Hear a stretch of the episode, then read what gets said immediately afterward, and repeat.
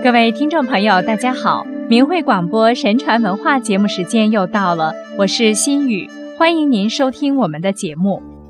四大名著之一的《西游记》，在咱中国人中可谓家喻户晓，老少皆知。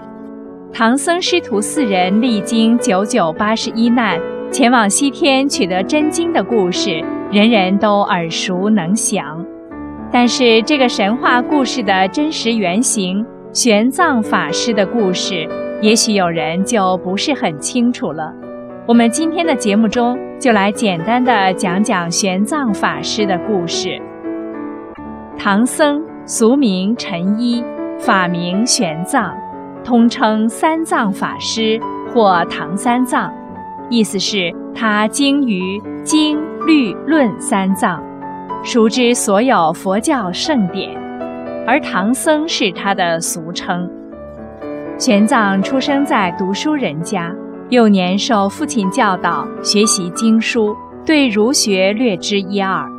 十一岁在洛阳净土寺出家当和尚。年轻时，他四处学佛法，感到各家对佛教宗旨或者说的不明不白，或者说法不一。为了寻根究底，就想到佛教的发源地印度去拜访名师，寻求经典。唐朝贞观元年，即公元六百二十七年，玄奘打定主意西行取经。他发下宏愿，为求佛法发去西方，若不至婆罗门国，终不东归。纵死中途，非所悔也。并一直践行着这个誓愿。一次，在穿越上无飞鸟、下无走兽、腹无水草的八百里荒漠时，刚走出一百里，他就迷了路，且没了水。犹豫着要折返时，想起自己的誓愿，又再坚定起来。途中五天四夜滴水未进，在昏迷之际，是马把他驮到了水源边。正是要求得真法的坚定信念，让他战胜了无数常人无法想象的艰难险阻。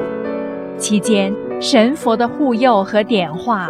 一次次激励着他。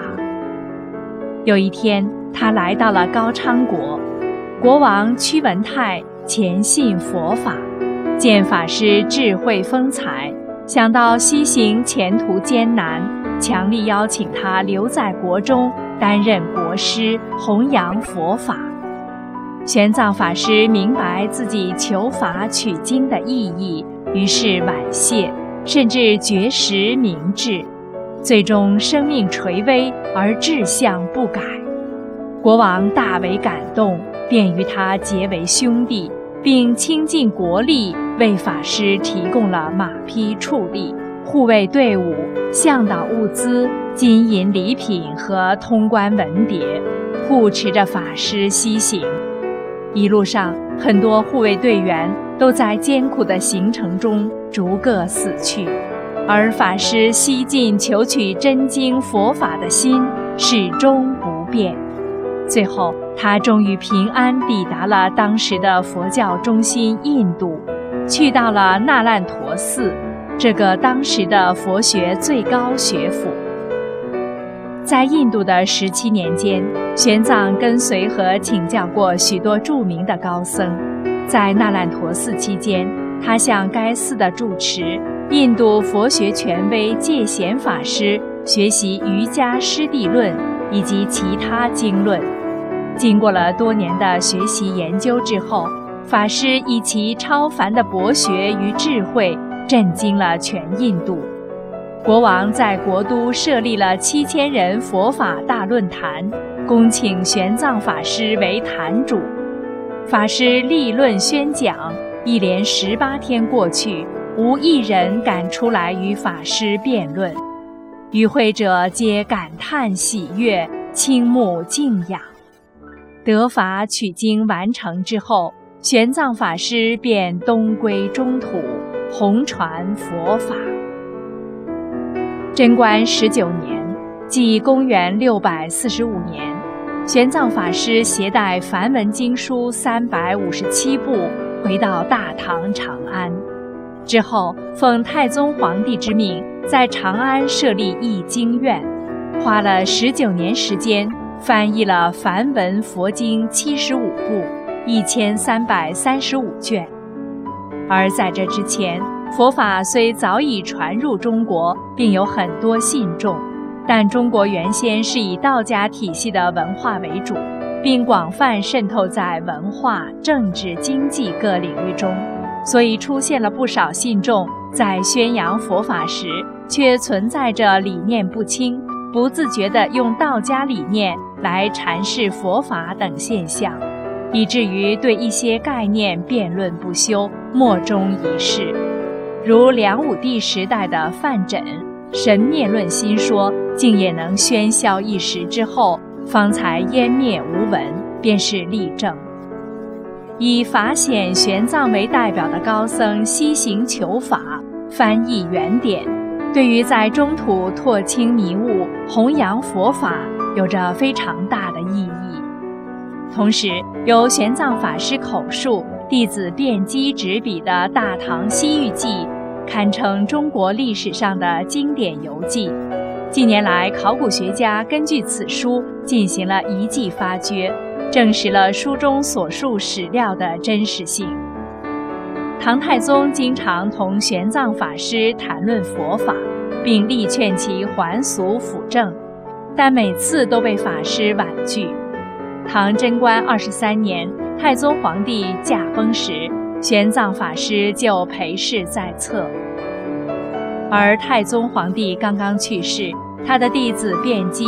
就因为一个行事张扬的公主的馈赠而被卷入宫廷斗争，更被新皇处以腰斩极刑。几年后，又出现了著名学者攻击佛教理论，并用传统儒家的政治伦理来公开提出要压制佛教的发展，以巩固皇权，且上上下下出现了不少支持者。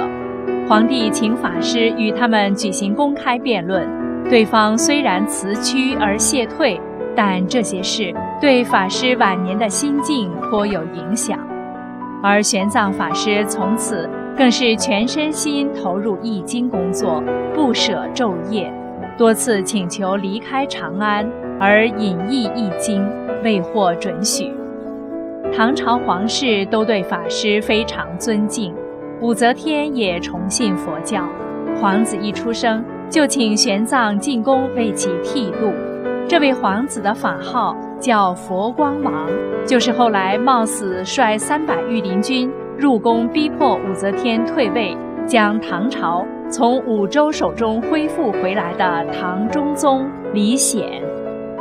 玄奘法师生命的最后几年，也是在紧张的易经中度过。六十五岁时，他预知到无常将至，便停止了工作。潜心礼佛诵经，他的身体开始显病业相。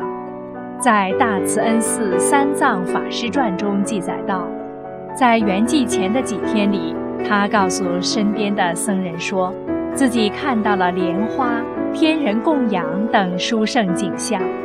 他在圆寂前留言说，愿升到天界的弥勒佛所在处。奉事慈尊，佛下生时亦愿随下广作佛事，乃至无上菩提。随后不饮不食达五日。最后弟子问他：“和尚决定得生弥勒内院不？”法师回答说：“得生，便圆寂。肉身颜色赤白一月甚长，过七七日竟无改变。”为了追寻佛法和弘扬佛法，玄奘法师耗尽了他的一生，也为后人树立了坚定信仰的良好典范。好了，各位听众朋友，今天的节目时间又要结束了，心语感谢您的收听，我们下期节目时间再见。